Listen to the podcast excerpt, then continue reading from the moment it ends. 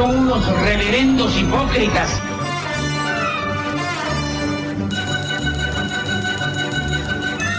¿Por qué no suben a la tribuna a responderme si son tan hombrecitos? Tú te puedes reír, tú puedes decir lo que tú quieras, pero tú mientes.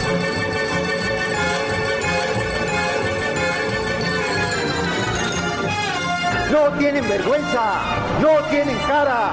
Cállate, chachalaca. Bienvenidos a Política Nacional. Disculpe si nuestras netas se le estrellan en la jeta. Y por favor, sea serio.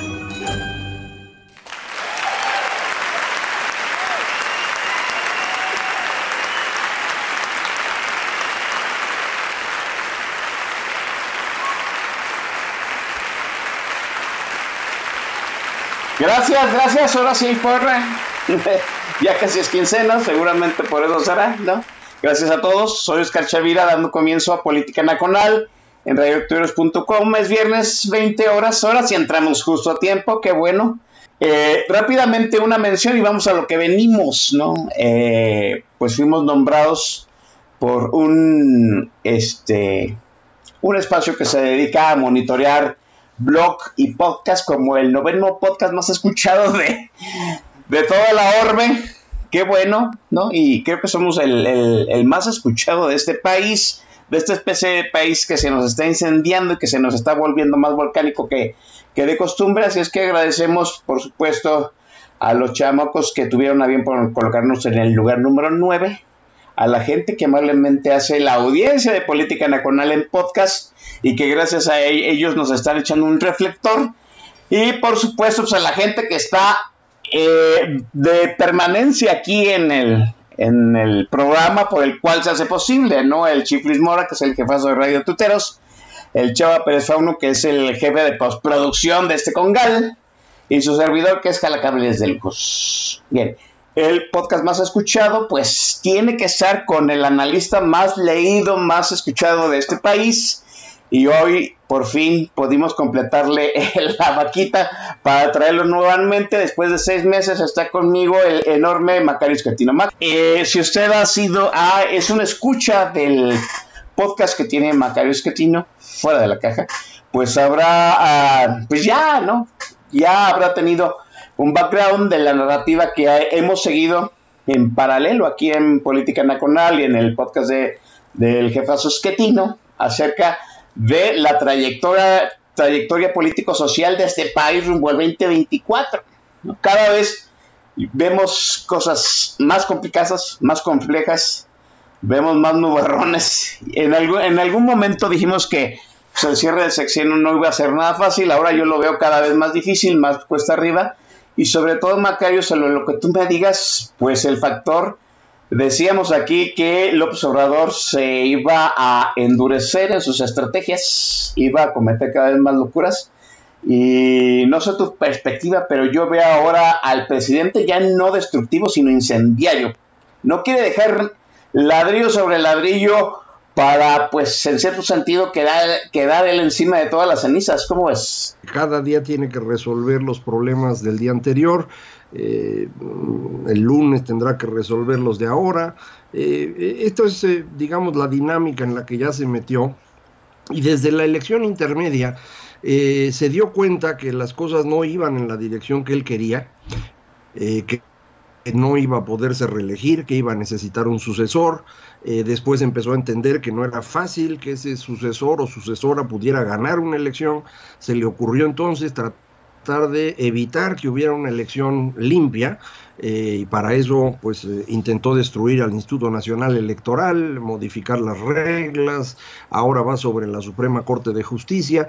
Digamos que, que eh, todo esto de alguna manera lo habíamos esperado, que conforme se fuera terminando su periodo y empezara a sentir que el poder se le iba, empezar a tomar decisiones cada vez más bruscas, eh, pero no son decisiones más inteligentes, eh, son cada vez decisiones que son menos útiles que son más costosas para el funcionamiento de la democracia o de la economía, dependiendo de a qué exactamente o qué decisión exactamente nos refiramos, eh, pero pues eh, en el conjunto, digamos, esto pues eh, va camino al caos, así es como yo lo he, he tratado de explicar en los últimos días, Oscar. Se va rumbo al caos de alguna forma el presidente ya nada más está respondiendo una narrativa que no es suya. Trata de, forzar, eh, vamos, de forzar y reforzar este, cada mañana, ¿no? Eh, la noticia que le dan, el, revés que le propinan un día anterior, trata de, de enderezarlo en la mañana pero no hay forma, ¿no? Siento que el presidente está más a la defensiva y eso lo ha convertido en un personaje que elucubra en el instante, ¿no? No, no sé si lo has sentido tú, así, yo siento que muchas de las decisiones que ha tomado, malamente, por supuesto, digo, sí, sí, si bien pensadas no las toma bien, al calor de, la inquina de la mañanera, pues me parece que, que, que pues ha tomado otras decisiones peores, ¿no? Se pelea con todo mundo, este, lanza improperios sin sentido, a veces sin, sin fundamento. Macario, perdón, adelante. No, sí, yo coincido contigo, me parece que abrió, demasiados frentes y entonces pues por todos lados le están lloviendo respuestas. Eh, se pelea con Perú, se pelea con Estados Unidos, aquí adentro se pelea con empresarios, con articulistas, eh, con todo mundo. Eh, creo que hay ya una sensación entre la población de que sí está equivocándose mucho, que no tiene ningún resultado que ofrecer, que lo que prometió no lo ha podido cumplir. Él podrá hacer su lista de que cumplió un montón de promesas, pero en el fondo lo que era importante era pues, que la gente viviera un poco mejor y esto no está ocurriendo. Eh, sigue eh, existiendo este flujo de recursos a través de sus programas clientelares, que es el cachito donde pues hay algunas personas que están muy contentas con eso, eh, pero pues esto no resuelve los problemas del país y conforme va avanzando el tiempo y se van descomponiendo otras cosas, pues la gente empieza a pensar que el dinero que le dan cada dos meses, pues sí está bien, pero tampoco eh, compensa el que se perdió el acceso a la salud o que el, sistema educativo no está funcionándole a los nietos, o que cada vez está más cara la tortilla o la leche. Entonces, a la hora que suma uno todo, pues la gente empieza a sentirse menos bien. Y yo creo que él de alguna manera lo percibe y, está tratando pues de eh, eh, mover la dinámica en, una dirección distinta pero no hay cómo hacerlo, no, no tiene resultados, quiere hacer alguna cosa rápido, entonces pues vamos a expropiar aquí este ferrocarril para poder inaugurar el interoceánico, o vamos a expropiar terrenos en la península para acabar el tren Maya, eh, y él piensa que con esto podría recuperar un poco del cariño de la gente, pero yo francamente ya lo veo difícil. Yo creo que, que sí ya se metió en un camino el que no hay salida y las cosas no le van a ir bien. Ahora, el problema es que del otro lado tampoco hay mucho. Entonces, e, este es el caos. Si ahorita tuvieras una oposición estructurada, eh, pues ya estaríamos este, francamente despidiendo a López. Como no la hay, entonces lo que no sabemos es en, qué dirección nos vamos a mover. Es, en cierto sentido estamos pensando que pues una vez que se vaya López hay un vacío de poder, un, vacío que llenaba, llenaba de una forma muy grotesca, que no va a llenar su corcholata y que no va a llenarlo por sesión y el, y el vacío es un caos, ¿no? Al fin, al, fin de cuentas, porque no hay rumbo, no hay liderazgos, no hay una ruta marcada, vamos, independientemente de que sea buena o mala. Estoy, completamente de acuerdo contigo. Macari, dime. Sí, sí, efectivamente no, no, no queda claro en qué dirección. Él, él quiere seguir gobernando eh, a través de quien se pueda. Eh, la persona ideal para eso en su mente y me parece que lo interpreta bien sería Claudia Sheinbaum, sería alguien que seguiría siendo su seguidora aunque estuviera en el cargo de presidenta. Y es lo que él cree que le podría servir, pero la verdad es que si ya no es presidente él, ya no va a tener un montón de herramientas que hoy sí tiene. Exacto. Y desde esa posición allá en Tabasco, o donde se vaya a vivir, eh, va a haber el derrumbe de lo que construyó. Es decir, en unos meses más se va a complicar mucho el funcionamiento de las finanzas públicas, eso ya lo hemos platicado desde hace tiempo, que habíamos anunciado que no les iba a alcanzar el dinero, en eso están, no les va a alcanzar, y entonces va a haber un problema con las pensiones. Este, este sistema clientelar, que es el más exitoso de él, se va a convertir en un problema mayúsculo. Y, y, eso no se puede resolver desde un rancho de Tabasco y no se puede resolver a través de Claudia Sheinbaum. Eso, eh, la solución, pues implica una reforma fiscal, implica cambios estructurales en el gasto público. No, no, no hay salida, Oscar. Entonces, sí está muy feo para él. Eh, ojalá y nada más fuera para él. Exacto. El problema es que nos lleva a todos en medio, mano. Sí, así es definitivamente. Reforma fiscal. López Obrador se negó, que creo es una de las pocas cosas que ha cumplido en este sexenio, ¿no? Dijo en el 2018, siendo un candidato, que él no iba a hacer una reforma fiscal, que con, el, que con la miscelánea fiscal que estaba en este momento le ajustaba y le sobraba, ¿no? ¿Se acuerdan ustedes la, las cuentas de todo lo que iba a hacer con ese dinero que no se iba a ir a la corrupción? Pues, pues ya no, ese dinero en realidad nunca existió y si existió, ya se lo gastaron pero al menos cumplió su palabra que no iba a haber reforma fiscal, cosa que muchos de sus seguidores, de la gente que oh, abiertamente se sobradivista, pues fue una, fue una de las grandes fallas. Ahora la reforma fiscal va a ser pues algo obligado. ¿Es eso o, el despeñadero, no por decirlo de alguna forma, Macario? Efectivamente es obligado, eh, no van a alcanzar los recursos. Hay algunas cosas que se pueden hacer para dar el tiempo suficiente para negociar la reforma. Por ejemplo, se puede dejar de tirar dinero en Pemex o en Comisión Federal, pero esto implica pues una orientación en materia energética muy distinta a la que ha tenido eh, López Obrador. Eh, no sé si Claudia Sheinbaum vaya a tener ánimo para enfrentar a López Obrador en eso, eh, pero tendría que hacerlo porque si no, no tendría margen. Digo, suponiendo que ella fuera candidata de Morena y, y eventualmente ganara. Si quien triunfe en 2024 viene de oposición, entonces, bueno, sería mucho más fácil de hacer. Eh, pero la negociación de la reforma fiscal sería compleja porque pues López Obrador como presidente ha sido muy malo, pero como opositor pues siempre fue espectacular, ¿no? Es muy Exacto. hábil para movilizar gente, eh, no sé dentro de un año cómo esté en materia de salud, en, en condiciones físicas, eh, pero seguramente va a intentar movilizar a la gente contra quien esté en la presidencia, eh, si no es alguien que él puso. Y si es alguien que él puso, también va a movilizar a la gente en su contra para controlar a esa persona, es decir, a Claudia. Este, tú, siempre has manejado que pues la tapada destapada es Claudia Sheinbaum. No hay, no, ya no hay posibilidad de ninguno de los dos, del, de Marcelo o este o Adán Augusto, porque últimamente pues las cosas se han tornado tan obscuras que decíamos que en determinado momento se iban a necesitar mano dura y mano dura era Adán Augusto con toda este su pues su forma troglodita de hacer política. ¿Cómo ves?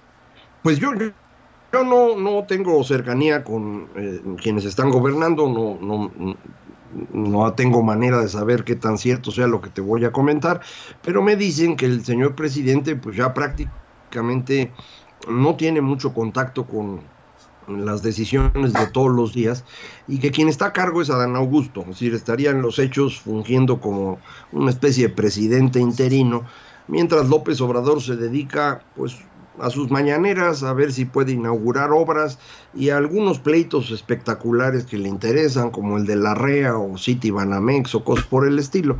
Entonces parecería que Adán Augusto en los hechos está tratando de, sacar las cosas todos los días. Eh, yo sí creo que Claudia es la candidata de López Obrador, es su hija, es eh, alguien que lo apoyó desde el principio, fue quien le aceptó hacer el segundo piso del periférico, siendo secretaria de Medio Ambiente y no de Obras Públicas, eh, fue quien lo apoyó muchísimo cuando él se nombró eh, presidente legítimo. Entonces creo que ella es la candidata. Eh, si pasa algo extraordinario, podría mm, recargarse en Adán Augusto, pero seguro Marcelo no es, y él lo sabe, creo yo, y creo que ya están construyendo la salida.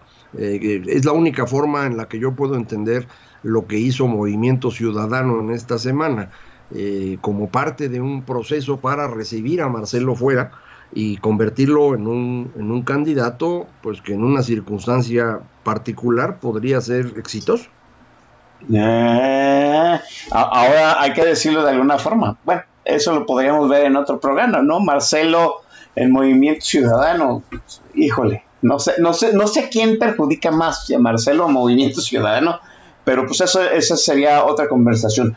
¿Tú ves hacia adelante eh, un conflicto, una crispación, una cena, una cena de, de, este, de caníbales en el momento de destapar a Claudia o en el momento de destapar a Dan Augusto? ¿Tú, tú crees que, que a como está el presidente de rencoroso, haya quien se indiscipline este, y no vaya con, con el dedazo? Yo creo que sí, yo creo que vamos a tener eh, el desmoronamiento, en este caso desmorenamiento, eh, alrededor de la decisión. Eh, quien siga no es López Obrador. por más esfuerzos que él haga, no puede trasladar a su sucesor o sucesora el carisma propio, la capacidad de generar esta unidad alrededor de este mazacote que es Morena. Entonces yo sí creo que vamos a ver rupturas. Eh, por eso me parece que eh, Marcelo está apostando a eso. Ha hecho muy evidente su campaña para que se vea claramente que él puede salir y que saldría ya con, digamos, reconocimiento de nombre, con cierta popularidad, la que sea. Y esto eh, le permitiría eh, eh, entrar a la carrera presidencial en una posición bastante buena. creo que eso es lo que él está tratando de construir. Y creo que se llevaría parte de, Morena hacia allá, no una parte inmensa, pero algo. Claudia no es así que digamos la mejor candidata del mundo. No. y, y López Obrador ya una vez decidiendo al candidato, López Obrador entra de plano en pues en la caída libre. Eh, si ahorita se ve mal ya y no está teniendo control, pues una vez designando al sucesor, López Obrador ya no es nadie. Él, no, lo, no lo quiere aceptar, mucha gente que lo sigue piensa que esto no le va a ocurrir, pero no, sí ocurre. Es horrible esto asunto del poder y una vez que uno lo cede, se acabó. Ah, en, vamos, la gente más estudiosa de López dice que a López Obrador nunca le ha interesado el poder, que le interesa su legado. O sea, lo que la gente va a hablar de su sexenio cuando pues él ya no tenga el poder o literalmente ya no esté aquí. Ahorita, ah, ah, ¿tú crees que ahorita en este momento todavía López Obrador piensa en algún legado? O sea, lo vemos así. Eh, yo creo que el legado sí ha sido algo que le ha importado mucho, pero adora el poder, ¿eh? Para él es lo único importante.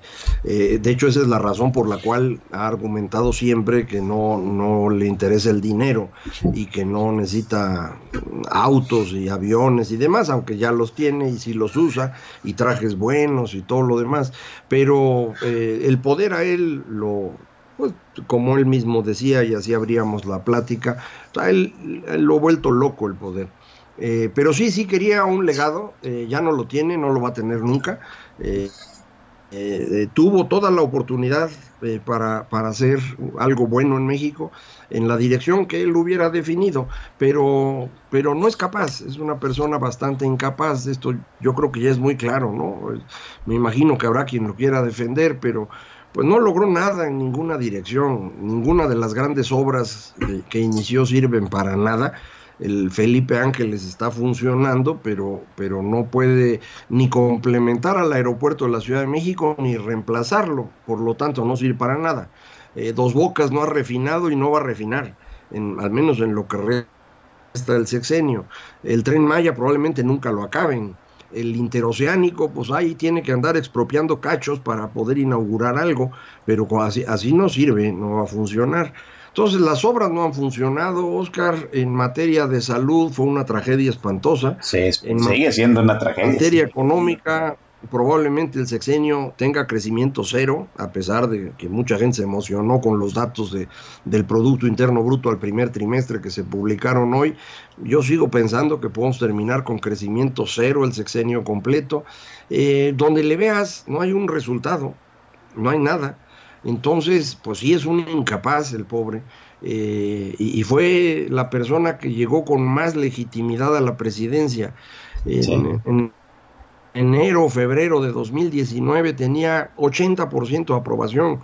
Pudo haber hecho la reforma fiscal, por ejemplo, que decimos, financiar con eso todos los proyectos, eh, pudo haber hecho muchas cosas y, resultó un incapaz. Un gran, un gran bluff. Y aún así, Macario, pues los sondeos de opinión acerca del presidente, sea un periódico afín, sea eh, eh, periodismo no afín, pues dicen que el, presidente sigue firme en, la aprobación de la gente, ¿no?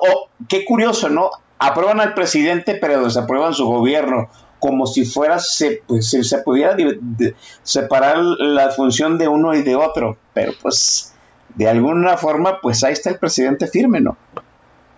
en realidad este es un fenómeno muy curioso él tiene la misma popularidad que tenía en el mismo momento del sexenio, Cedillo, Fox o Calderón. El único que le ha ido muy mal en eso fue a Peña Nieto. Eh, Salinas era muchísimo más popular en este momento del sexenio. Eh, la razón es muy simple, los mexicanos les gusta mucho la distancia del poder, es decir, eh, nos, nos, gusta en México que se note quién manda, que se note el poderoso, y entonces de entrada le damos eh, un respaldo al presidente que en otras partes del mundo no, es tan frecuente. Entonces, esa popularidad es un dato que no sirve de mucho. Eh, no estamos hablando de popularidades de 80 o 90%, como fue al inicio de su gobierno. Estamos hablando de popularidades de 60, y eso realmente no es nada. Eh, por eso mi, idea de que eh, su candidata pues no arranca en muy buenas condiciones, porque no hay mucho que heredarle de parte de López Obrador y ella en su persona pues no, no es muy atractiva, no, no es carismática, no moviliza gente. Entonces yo creo que tiene un arranque malo, eh, Claudia, cuando la destapen y ya finalmente se inicia el proceso. y el tema va a ser si va a haber alguien enfrente. Eh, porque de eso va a depender mucho cómo vamos a ir viendo el proceso caótico del fin del sexenio. Así es. Eh, el presidente se enferma, se desaparece unos días, eh, no se comenta absolutamente nada, hay un montón de especulaciones. debo decir que yo escuché especulaciones, pero pues muy osadas, ¿no? Podría decirlo así. Lo cierto es que el presidente manda llamar a todos los gobernadores afines a su movimiento, hace una cumbre a escondidas en Palacio Nacional y retorna sonriente, ¿no? pues como sea, independientemente que todos seamos críticos del presidente y que sabemos que no está físicamente al 100%, pues de alguna otra forma el que quiera leer, que lea, pues es una forma de evidenciar que aún tiene poder político a pesar de estar en el quinto año de gobierno. Eh, sí, porque todavía no nombra al candidato. Una vez que se designe el candidato o candidata, como eh, hemos dicho, eh, se acabó todo. Es decir, hay una parte de esos gobernadores que él convoca que está con Claudia y otra parte no. Eh, qué van a hacer esos en el momento que se decide, eh, cómo van a seguir a Claudia, qué van a hacer cuando las encuestas se muevan en dirección opuesta a lo que ellos han estado esperando. Eh, ¿Qué va a ocurrir si Marcelo se sale y resulta que empieza a construir una coalición atractiva? Hay, muchos elementos aquí, Oscar, que, van a, modificar mucho las cosas en el futuro. Eh, López Obrador cree que él puede conducir todo este proceso. Y no, una vez que el proceso arranque propiamente hablando, cuando se designe al candidato, López Obrador es un cero a la izquierda. ¿eh? Híjole, eh, la- el- pues eso, eso, eso podría ser el desarrollo natura- natural del destape. Vamos a ver si el presidente también quiere, digo, porque no ha querido ser desplazado por ningún otro poder, ¿no? Literalmente, ahorita tenemos al Congreso paralizado, a la Comisión Nacional de Derechos Humanos in- inutilizada, al Instituto Nacional Electoral infiltrado y la Suprema Corte de Justicia bajo asedio. O sea, sí abrió muchos frentes, sí se han enemistado con muchas, con muchas personas, pero pues de que todavía jala la yunta, todavía jala la, la yunta, ¿no? Déjenme dejar la conversación aquí, vamos a hablar de la oposición, por supuesto, de ese vacío que no puede llenar este, el PRI, el PAN, el PRD, Movimiento Ciudadano y los que se junten. Y vamos a hablar de la elección de Domex, porque está el enorme Macario Esquetino aquí en Política Nacional. Hoy la, el playlist corre a cargo de este jalacables. En días pasados pasó a formar parte de eh, la leyenda de la eternidad, la gran Tina Turner. Y hoy el playlist le rinde homenaje. Esta es Tina Turner.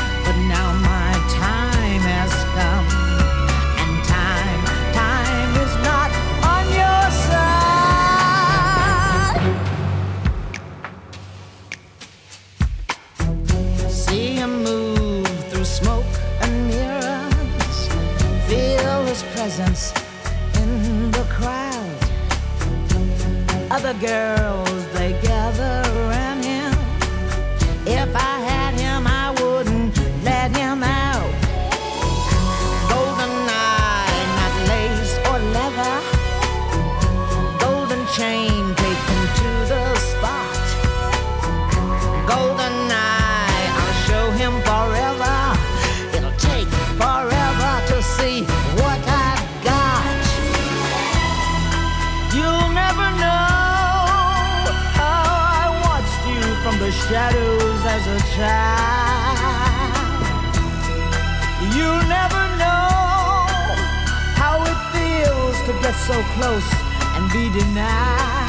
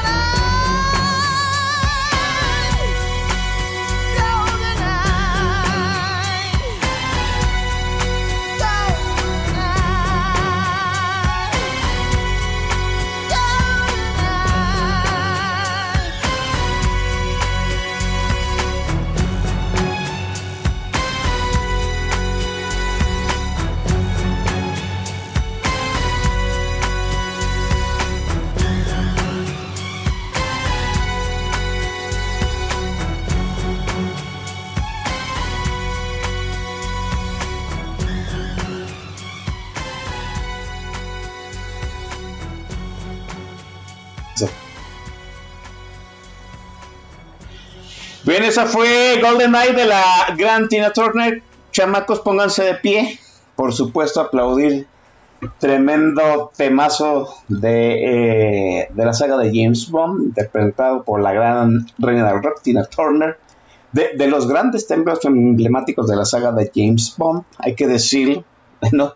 Este, antes de que pasaran a otra generación. Bien, eh, voy a dar rápidamente la gente que se está reportando aquí en el tag.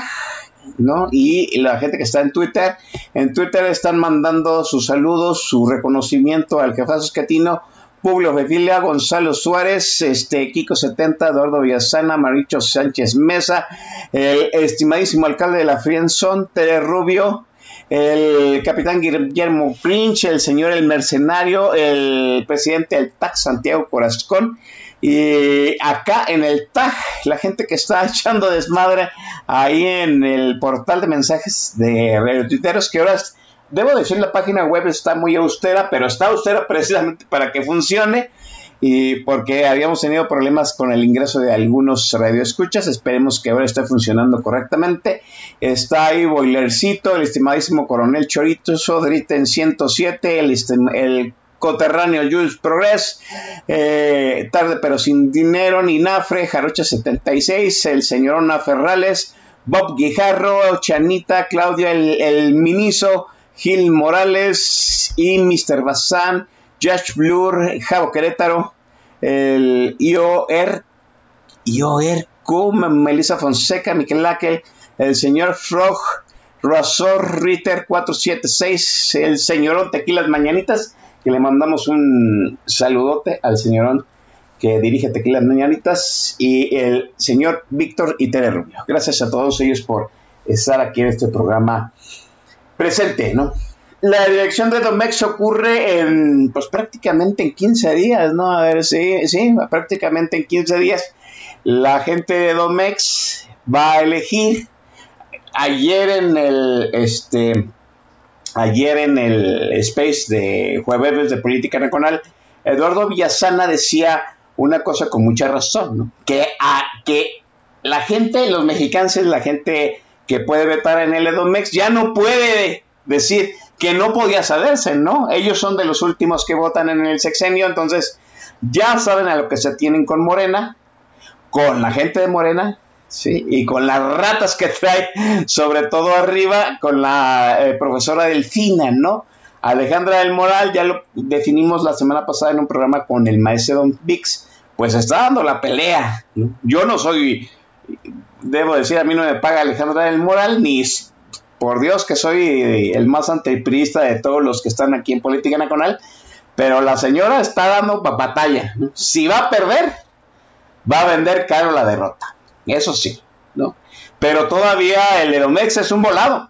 ¿no? Ahora, el presidente ya dio muestras de que, pues Morena, aquella maquinaria que avasallaba en las elecciones, a, en el principio del sexenio, todavía hasta la mitad del sexenio, pues parece que ya está sangrando porque el presidente ya está alegando fraude, ¿no?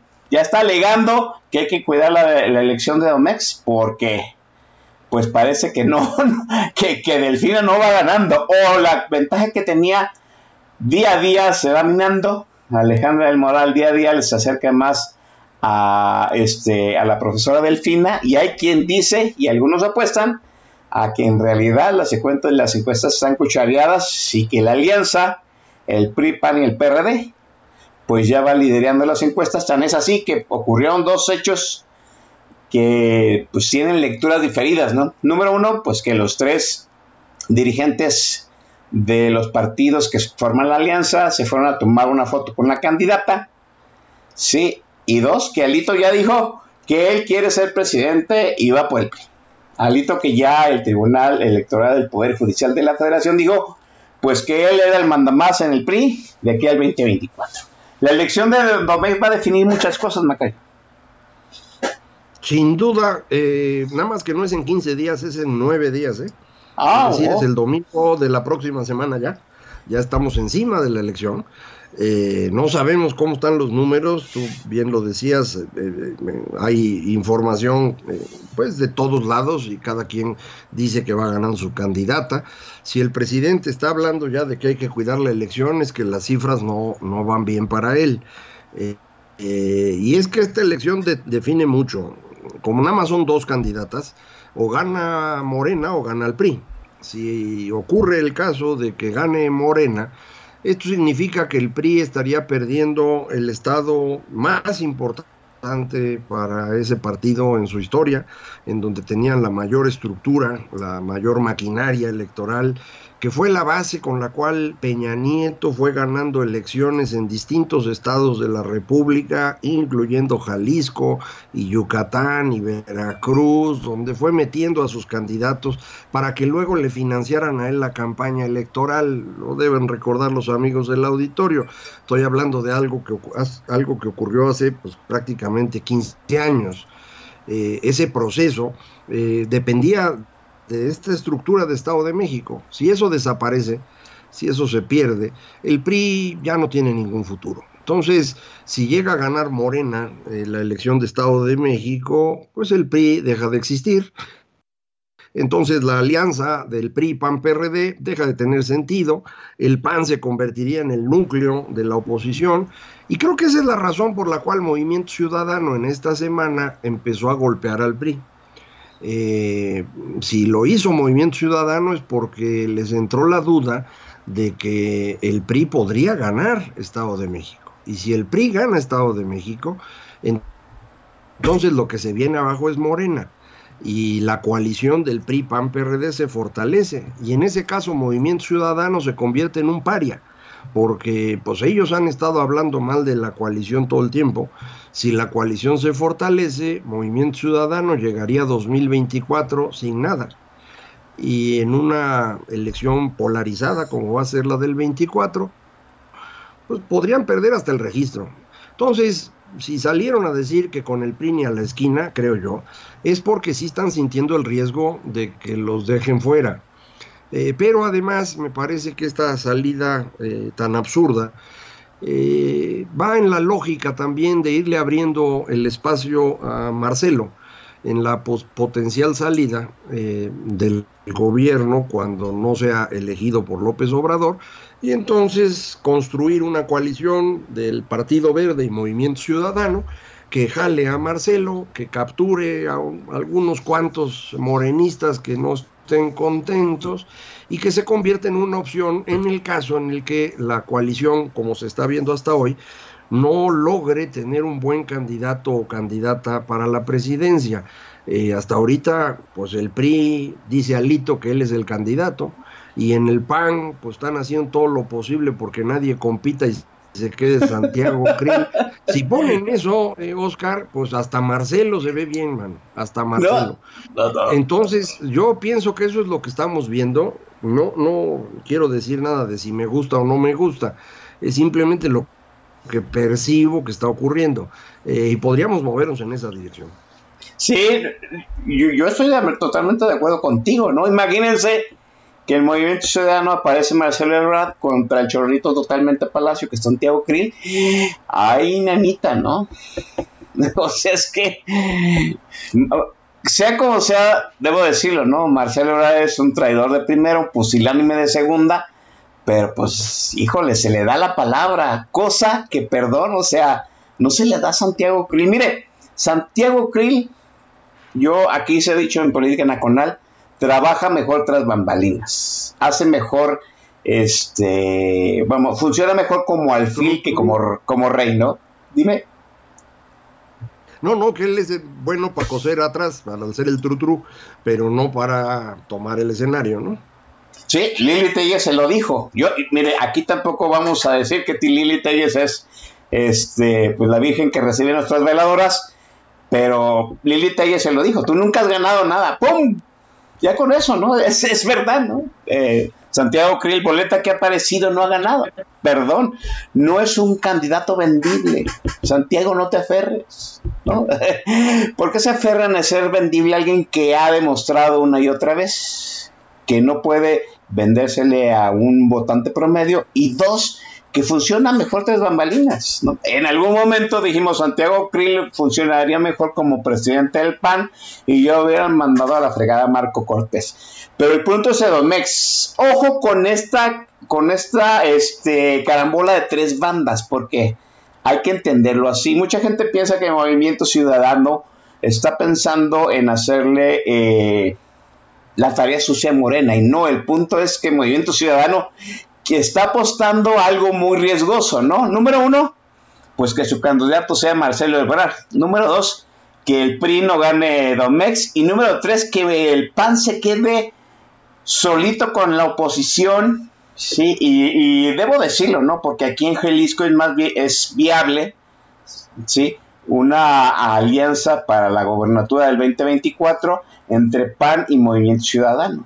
Sí, yo, yo al verde ecologista pues mire, ese nomás hay que enredarlo con billetes, pero el PAN como movimiento ciudadano no parecería una asociación tan fuera de lógica, Macario. No, a mí me parece que ese era el camino correcto, eh, pero para eso mm, no ayudó el desplante de Movimiento Ciudadano de esta semana.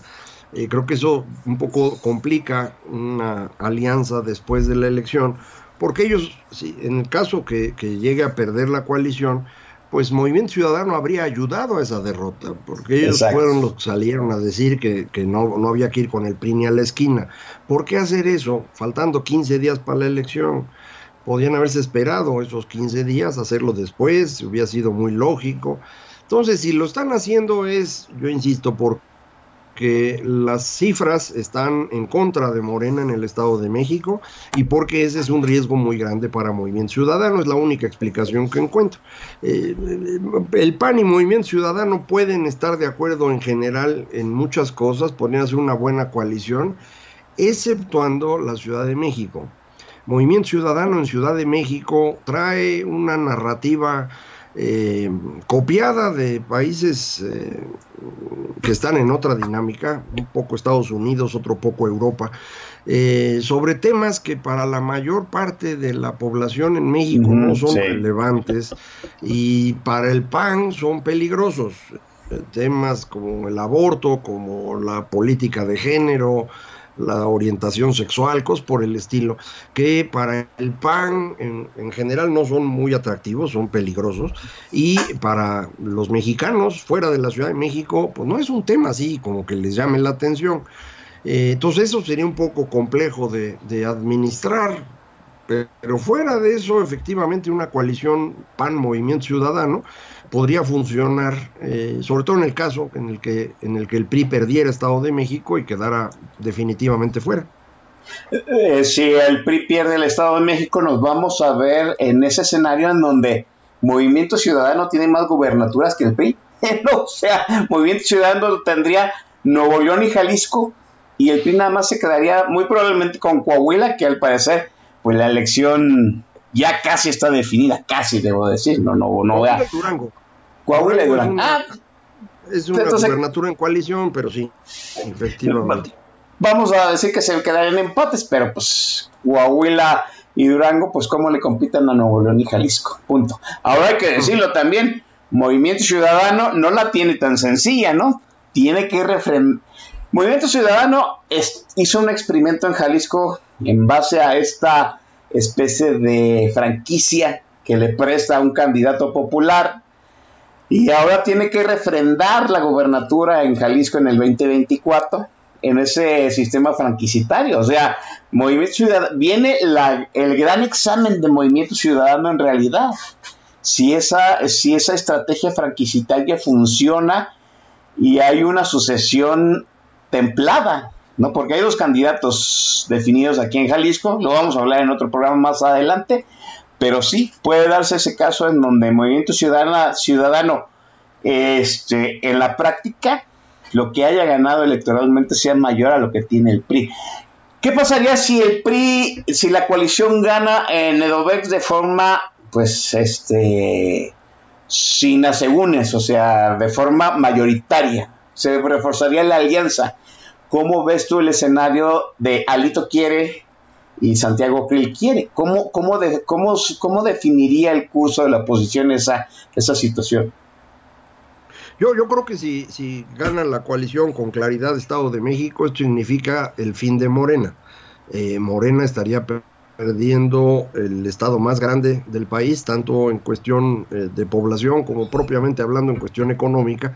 Ciudad de México, eh, que es el otro estado grandote, lo tiene si no perdido Morena por completo, muy cerquita de eso, eh, los otros estados grandes que hay en el país, que son precisamente Jalisco y Nuevo León, que tiene movimiento ciudadano, eh, Guanajuato, eh, Puebla y Veracruz, que Morena no tiene tan seguros, y Chiapas, que es del Partido Verde, no es de Morena, a la hora de sumarlos, pues ahí está más de la mitad del padrón electoral. Para Morena sería un golpazo perder el Estado de México y haría muy claro que no pueden ganar.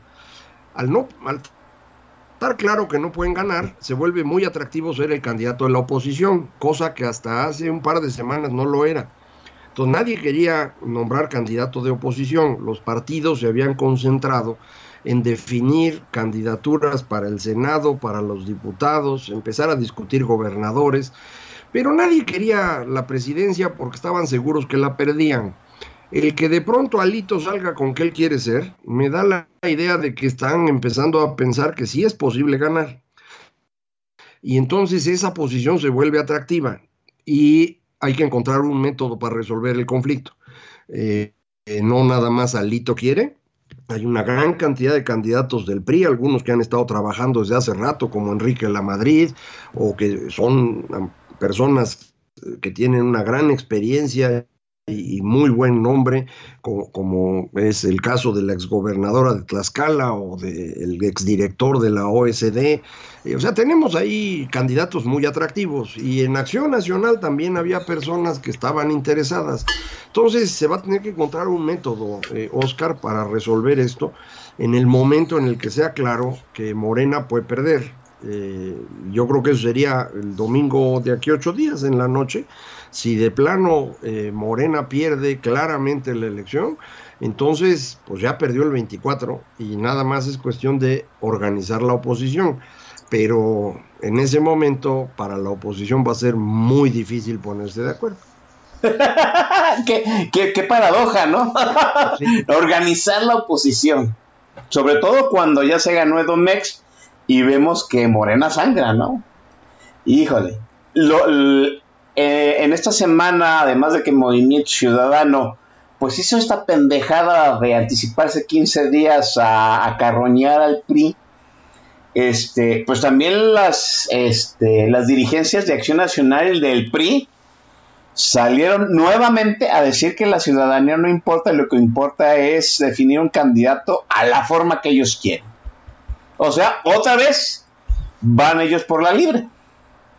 Y, la ciudadanía pues nada más va a llegar al día de la votación a, palabrar, a validar, como dice el maestro Don Vix, al presidente.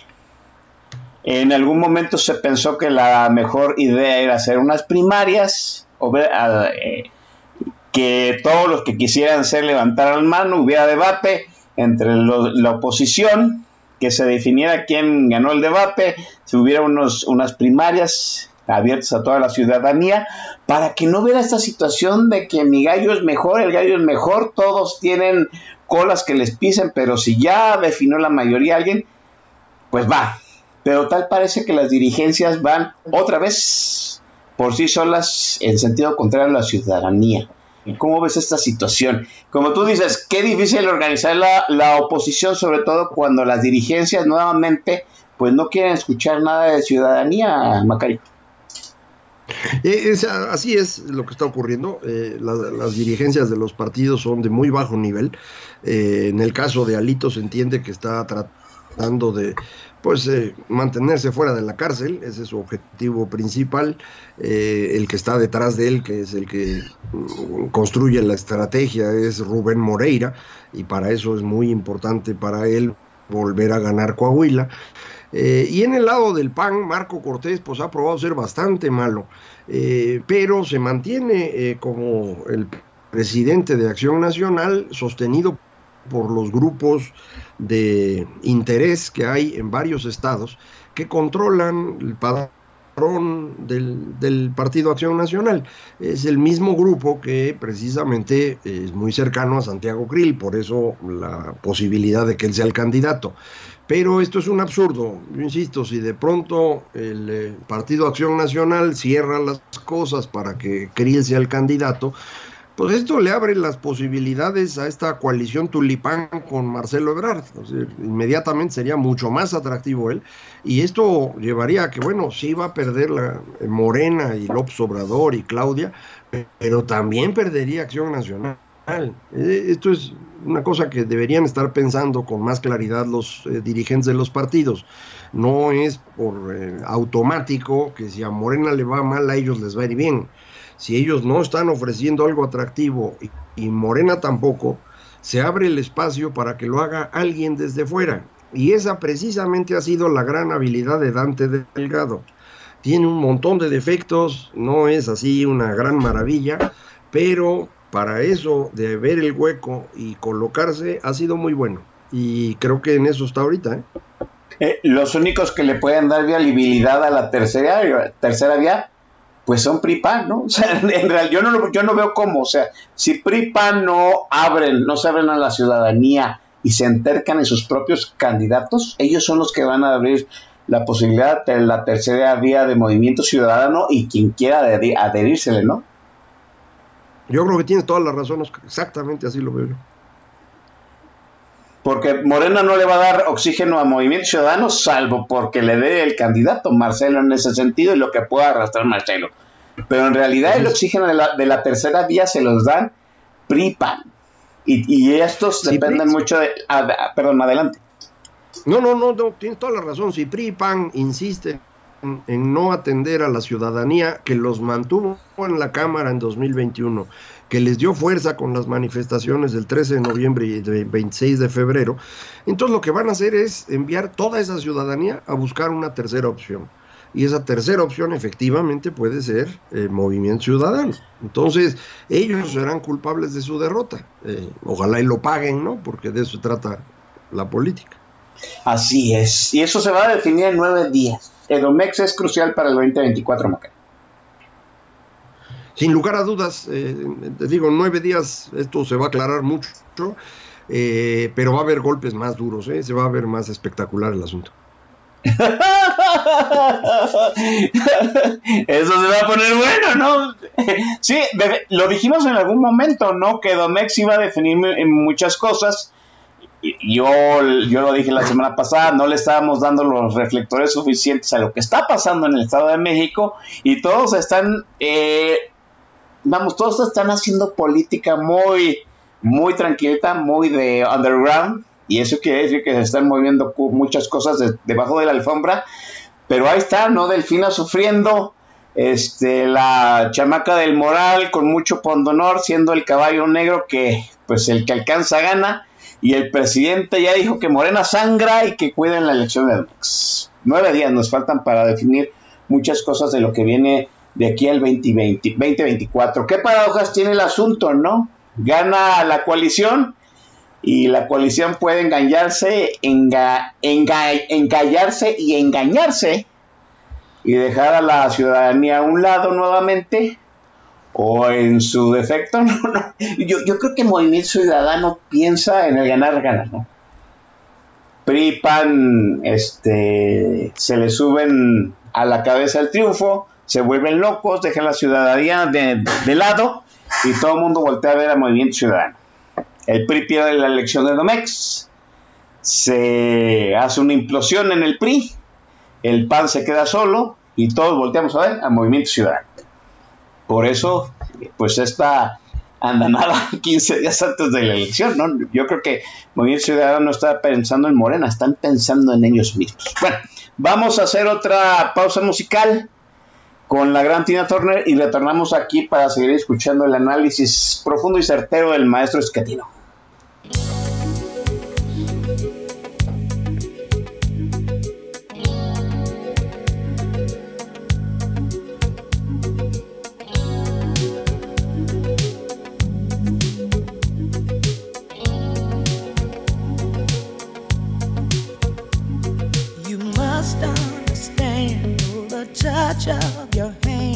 My folks react.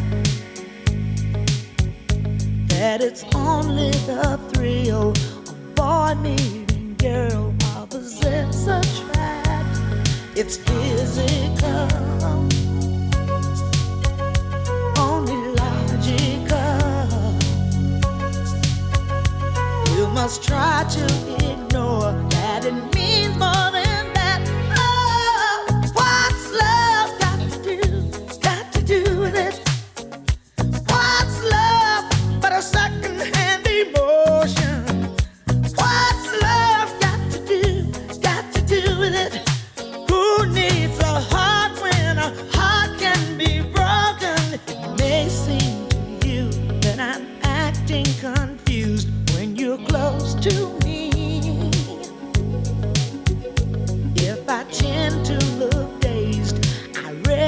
someplace. I've got cause to be. There's a name for it. There's a phrase that fits. But whatever the reason, you do it for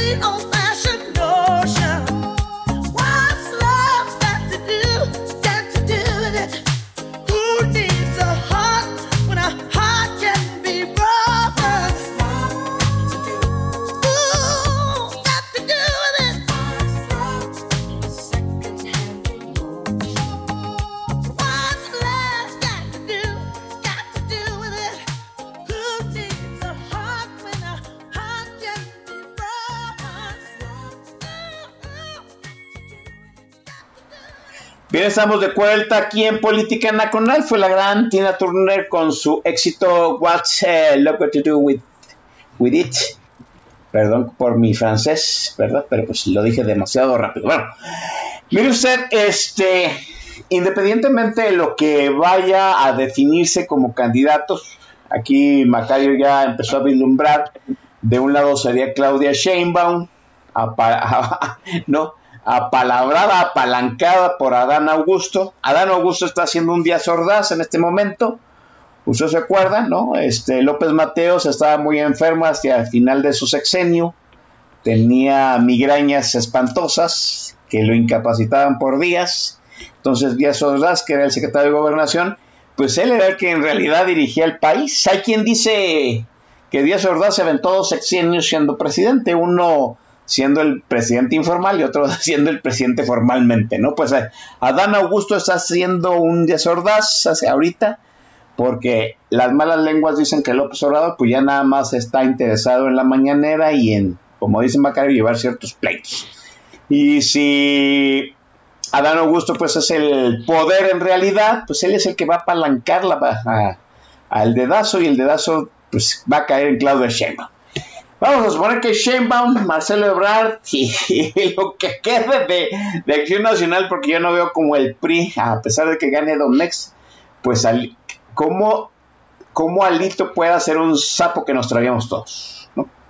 El punto es, mi estimado Macro Escatino, aquí eh, lo ha dicho el maestro Don Vix, lo ha reiterado Pablo McLuff, que pues, el triunfo de la oposición para que haya una transición debe de ser holgado, contundente, para que no haya cabida de, dudas de que la gente ya no quiere a Morena. Pero ¿qué sucedería si hay un conflicto postelectoral? Que el triunfo sea, como tú dices, dividido a tercios y sea muy... La diferencia entre el triunfador y el resto sea muy pequeña. Se viene un conflicto, conflicto postelectoral. El caudillo López Obrador, como tú dijiste una vez que haya ungido a, a su sucesor, pues se vuelve un cero a la izquierda políticamente y se hace un vacío. En ese vacío de liderazgos, de orden, las instituciones son las que entrarían al quite, como en su momento llegó a suceder en Estados Unidos con este conflicto postelectoral que quiso asusar Donald Trump. ¿Tenemos las instituciones sólidas como para salir avantes a un conflicto postelectoral, Macario? Eh, un ejemplo adicional, lo que acabas de explicar muy bien, es eh, Bolsonaro en Brasil, que le ocurre lo mismo que Trump. Se intenta reelegir, fracasa y dice que le robaron. Y las instituciones, en el caso de Brasil específicamente las Fuerzas Armadas, eh, pues le aclaran a Bolsonaro que perdió y que se vaya. Entonces, esto depende fundamentalmente de las Fuerzas Armadas, qué van a hacer. Y no tenemos claro qué pueda ocurrir. Eh, eh, yo tenía la idea de que había un conflicto importante entre Marina y Ejército, eh, porque es algo que ha ocurrido con cierta frecuencia en México, y porque además Crescencio pues, era muy cercano a López Obrador, mientras que el almirante no lo era tanto. Pero ahora es al revés, parece que el que está más eh, convencido de que hay que apoyar a López Obrador es el almirante y el general pues ya le empezó a ir mal porque ya le empezaron a sacarlo de las casitas que tiene. Entonces, eh, vamos a ver cómo, se acomoda el ejército en esto. Eh, cuando hay un vacío, como decías tú, son las instituciones las que entran a, a cubrir el hueco. Cuando hay instituciones, si no hay instituciones, lo que cubre el espacio son eh, otro tipo de instituciones, eh, eh, dicho en términos de lo que llaman los economistas una institución, es decir, las reglas de que la sociedad se da a sí misma. Cuando no tenemos las instituciones que normalmente pensamos, es decir, el Instituto Nacional Electoral, Comisión de Derechos Humanos, Tribunal Federal Electoral, la Suprema Corte de Justicia, lo que entra en su lugar son los arreglos tradicionales con los cuales ha funcionado México. Y esos arreglos tradicionales tienen que ver hoy en día fundamentalmente con el crimen organizado. Entonces ahí es donde viene la parte complicada del asunto y que a veces no alcanzamos a, entender bien. El crimen organizado no tiene una visión nacional, no existe un criminal que controle el país el que estuvo más cerca de lograrlo hace muchos años fue Amado Carrillo y pues se murió. Eh, ahorita lo que tenemos son un par de cárteles de medio pelo, muy poderosos militarmente, pero de poca inteligencia, que es Sinaloa y Cártel Jalisco. Y de ahí lo demás es pura pedacería, eh, con, peores niveles de capital humano, pero que controlan los territorios específicos. Entonces, si el presidente entrara en este proceso de demencia en el que ya parece que está metido, eh, después de una elección del Estado de México donde no ganase, eh, creo que lo que empezaríamos a ver es eh, cómo en distintas partes del país se empezaría a tratar de construir un gobierno local asociado al crimen organizado. Y esta es la parte difícil de, de resolver. para eso se suponía teníamos a la Policía Federal, cuando nos la cambiaron por la Guardia Nacional, que no hace nada, pues ahora no tenemos un mecanismo para impedir que empiecen a existir estos eh, señores feudales locales. Eh, eso es lo que yo percibo que empezaríamos a ver con más eh, claridad y, y este es un una circunstancia bien compleja de administrar, Oscar, porque normalmente uno está pensando en términos de que si la democracia y que si el voto y que si el INE, pues es que abajo de eso eh, hay fuerzas tradicionales muy, muy profundas que no hemos alcanzado a controlar. México tenía 25 años de democracia, no estamos hablando de 200 o 300 años, 25 años, construidos por encima de estos cacicazgos que uno puede rastrear con claridad hasta el momento de la independencia. Así se construyó la independencia, así se hizo la reforma, así se sostuvo el porfiriato y así fue la revolución. Hombres fuertes locales, prácticamente siempre asociados al crimen organizado de la época. Entonces, ese es el camino que yo veo mm, con mucha claridad rumbo al 24. Eh, por eso mi, preocupación de que el presidente pues, se nos esté yendo, porque él no se da cuenta, pero si él no está, una vez que destruyó todas las instituciones, instituciones formales que teníamos, lo que nos quedan son esas instituciones tradicionales que después volver a meter en orden va a estar bien difícil. Eh, a falta de poderes este, establecidos y legales, poderes fácticos, podríamos decir de esa forma. Pero fácticos no en el sentido que se decía hace 15 o 20 años que Exacto, para hablar mal de, los medios de comunicación o de los empresarios, no, fácticos en el sentido de que son los que traen los fusiles y las armas y extorsionan, es decir, crimen organizado, propiamente. Sí, sí, por supuesto, sí. Eh, eh, la delincuencia organizada ya se, ya se ha convertido en poder fáctico, ¿no? Hace poco en, en una entrevista que le da la Reina del Sur, a este Adela Micha, pues ella habla de que ya el de Adela Micha le dice que pues, el crimen organizado ya ha puesto presidentes municipales y la reina del sur le revira, no, pues también gobernadores, ¿por qué no, verdad? Por supuesto, o sea, el, el crimen organizado ya ha llegado en su momento a poner gobernadores. Ve, échele usted una mirada a la elección de Tamaulipas, ¿no? Hace poco. O, eh, las elecciones del 21, todo el Pacífico. Así es, también, ¿no? Eh, y el ejército.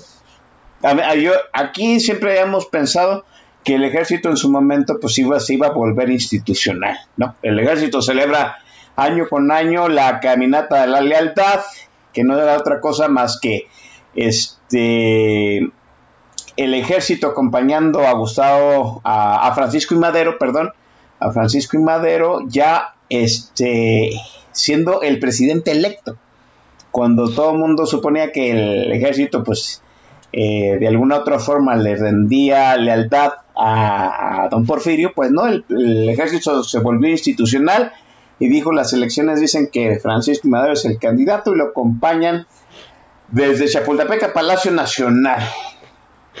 Eh, ¿todavía contamos con ese tipo de lealtad del ejército? ¿O, el ejército ya también en este sexenio fue, este, como decía el, este, como decía el general, este, no me acuerdo qué general, pero decía que nadie aguanta cañonazos de 50 mil pesos, ¿no? Sí, Álvaro Obregón. Álvaro Obregón. Aquí el problema, creo yo, Oscar, es eh, pensar en que eh, existen estas cosas como ejército, morena, movimiento ciudadano, como si fueran monolitos.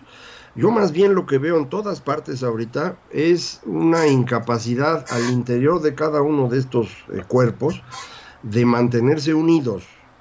Eh, pongo el ejemplo, si el presidente decide por Claudia, va a haber un, rompimiento de un grupo que se va a ir con Marcelo.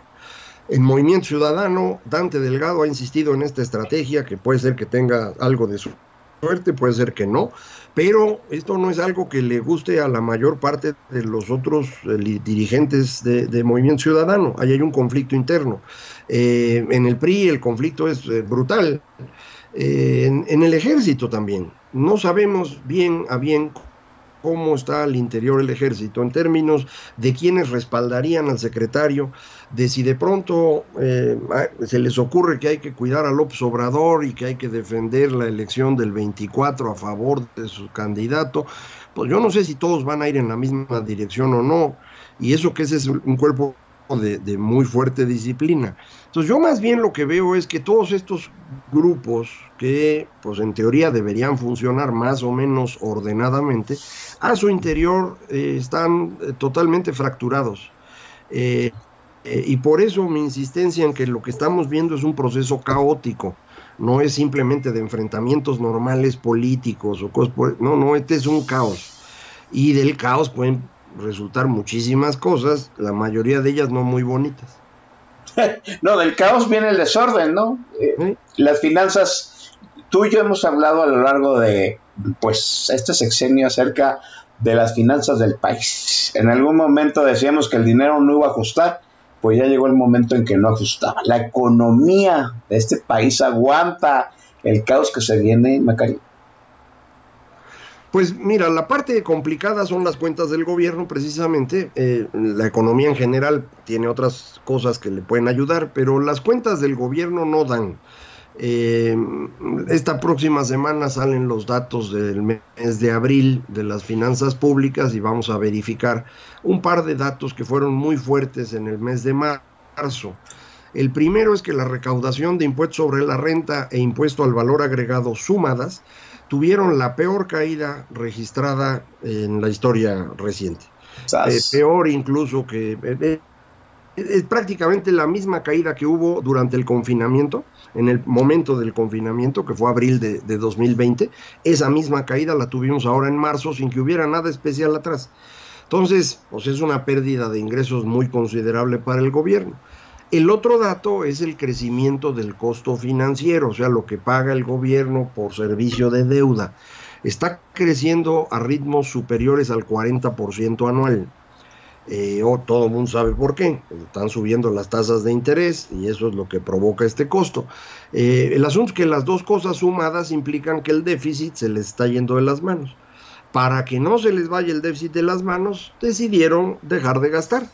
No en el tren Maya, no en dos bocas, no, no. Dejar de gastar en salud, en educación, en servicios para la población. Total, nadie se queja. Entonces están eh, destruyendo por completo la gestión pública, la administración pública. Y eso para quien siga en la presidencia, quien quiera que sea, va a ser un problema mayúsculo. Pero ahorita tu preocupación, que creo que es muy válida, es, y si llegamos a la elección en buenas cuentas públicas, pues nadie lo sabe, man, estamos en esa duda. Eh, lo que importa para la cuenta pública es qué opinan las agencias calificadoras. Si ellos perciben que se está deteriorando muy rápido esto, o que el presidente se volvió loco y se está peleando con los empresarios mexicanos y con City Banamex y con la presidenta de Perú y con el eh, gobernador de Florida. Y eso sumado a problemas de finanzas públicas es un riesgo, pues ahí es donde se va a complicar todo. Pero eso, pues nadie lo puede saber. Entonces, es un elemento adicional de incertidumbre para los próximos meses. Lo de la, REA no es buena señal por donde se le vea, ¿no? Yo, déjame decirte una cosa. Una cosa es chantajear la REA con sus concesiones y eh, si no me das no te doy. Y otra cosa muy diferente, mandarle el ejército a ocupar a la brava las instalaciones. Se vio muy mal eso, se vio muy mal, Oscar. Eh, podía el presidente decirle, oiga, la concesión es concesión, se la voy a quitar y hay un procedimiento para eso, vaya y claro. ¿no? Y eso lo pudo haber hecho, pues la REA tiene un montón de concesiones, le pudo haber quitado 15 este, para luego devolverle 13 y quedarse con dos, una de ellas la de los trenes, o sea, estaba, no, no había mucha ciencia, pero mandar a los militares, como dice, a los marinos, se ve muy mal. Y, eso creo yo fue lo que convenció a Citibank de decir, ¿sabe qué? Vámonos, güey. Sea, no vamos a vender ahorita porque capaz que hasta nos la compra este señor López y ¿qué hacemos con él? Entonces mejor suspendemos la venta. Si esto es algo que están viendo otros, eh, en este contexto complejo, en un mundo bien difícil en este momento, pues sí podrían retirarnos el grado de inversión, que esa siempre ha sido mi preocupación mientras se mantenga el grado de inversión, vamos a estar bien tranquilos. El, dólar a 18, 19, 20 pesos no hay bronca. Pero si te quitan el grado de inversión, se te va a 25. Y ahí sí todo se vuelve una catástrofe. Sí, así es. ¿Alguien tiene la lectura? Y, quiero saber tu opinión. ¿Alguien tiene la lectura de que el presidente está chantajeando o, amenazando con las concesiones de toda la gente que en su momento lo apoyó. En este caso, pues el ejemplo de la REA con sus concesiones, con sus trenes, las minas, eh, en algún momento va a jalar las concesiones que le ha dado a la coordinadora de los trabajadores de la educación, va a jalar las concesiones que le ha dado al, sindicato petrolero y en algún momento también va a empezar a chantajear a la gente que recibe alguna prebenda del este del Estado. En este caso, su, su, pensión de viejito o su beca de, de, estudiante, etcétera, etcétera. Eh, sienten que el presidente está ya organizándose de alguna forma para el 2024. ¿Tú cómo lo ves? Si, si esto que comentan fuese cierto, sería una señal muy clara de la locura ya. Eh, esa fue la razón por la cual Peña Nieto perdió la popularidad y la elección después.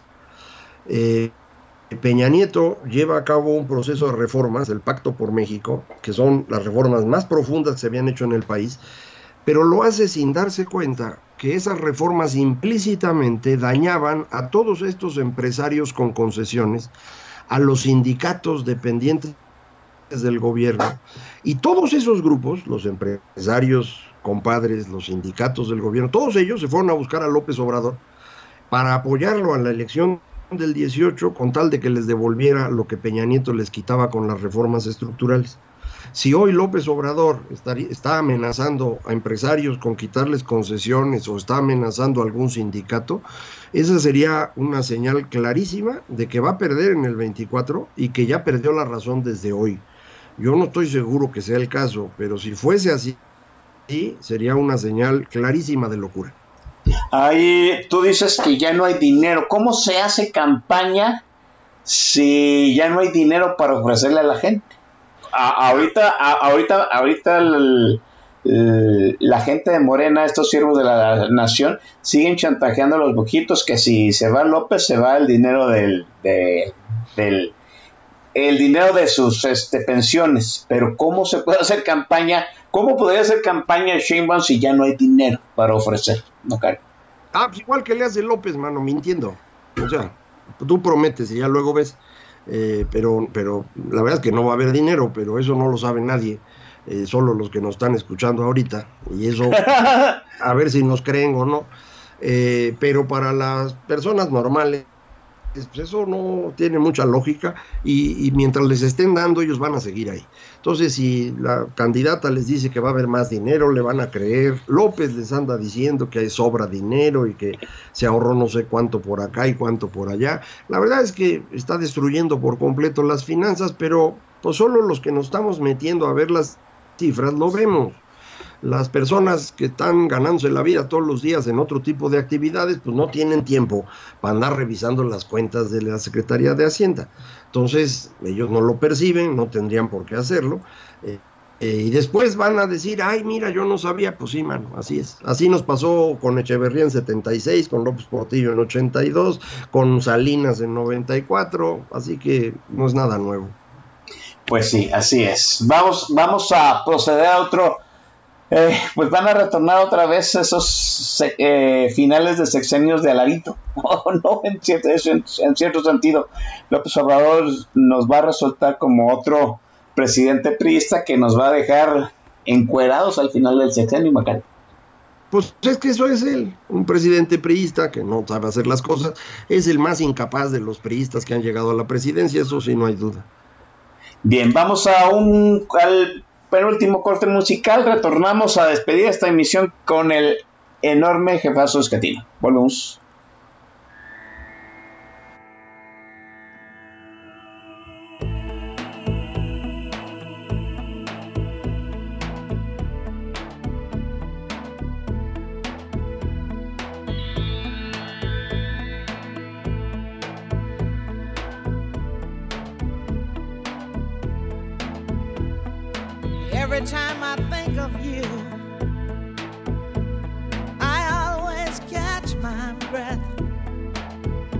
still standing.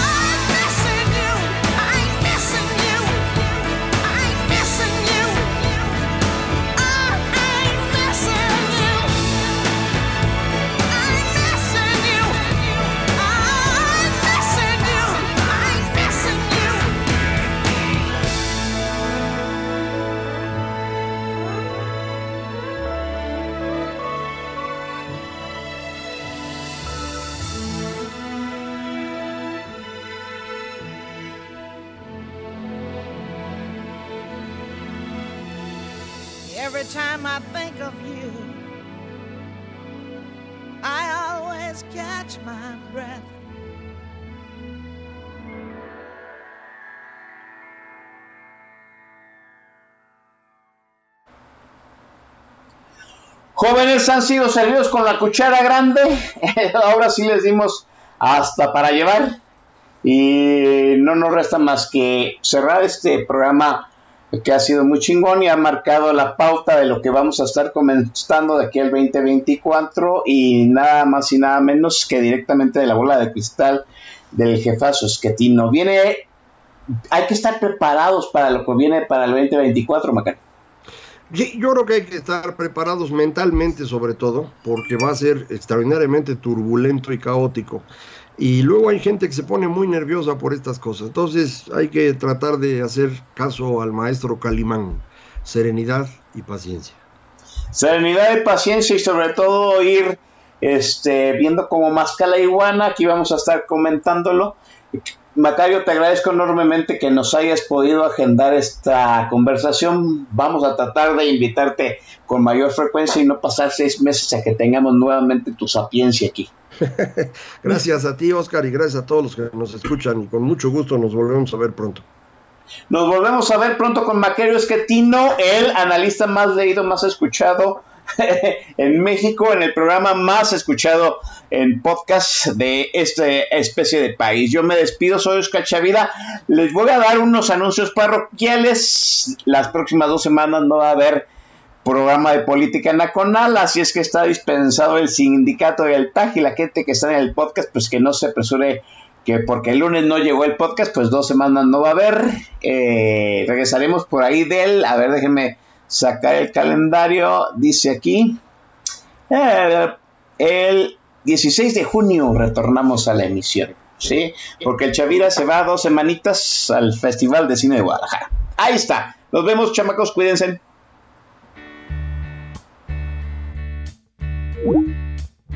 You know, every now and then, I think you might like to hear something from us. Nice easy. But there's just one thing. You see, we never, ever do nothing nice, easy. We always do it nice and rough. But we're going to take the beginning of this song and do it easy. But then we're going to do the finish rough. It's the way we do. Proud Mary. And we're rolling. ooh, rolling. ooh, rolling on the river. Listen to the story. Left a good job Down in the city. Working for the man